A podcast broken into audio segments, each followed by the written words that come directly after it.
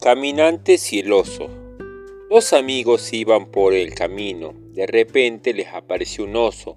Uno de ellos se subió precipitadamente al árbol y allí se escondió. El otro, a punto de ser atrapado, se dejó caer en el suelo y se hizo el muerto. El oso le arrimó, lo olió, lo olfateó, mientras él contenía la respiración porque decía que el oso no toca un cadáver.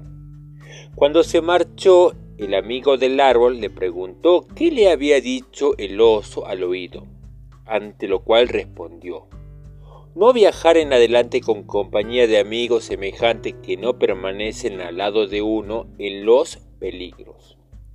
La fábula muestra que las desgracias prueban a los amigos de verdad.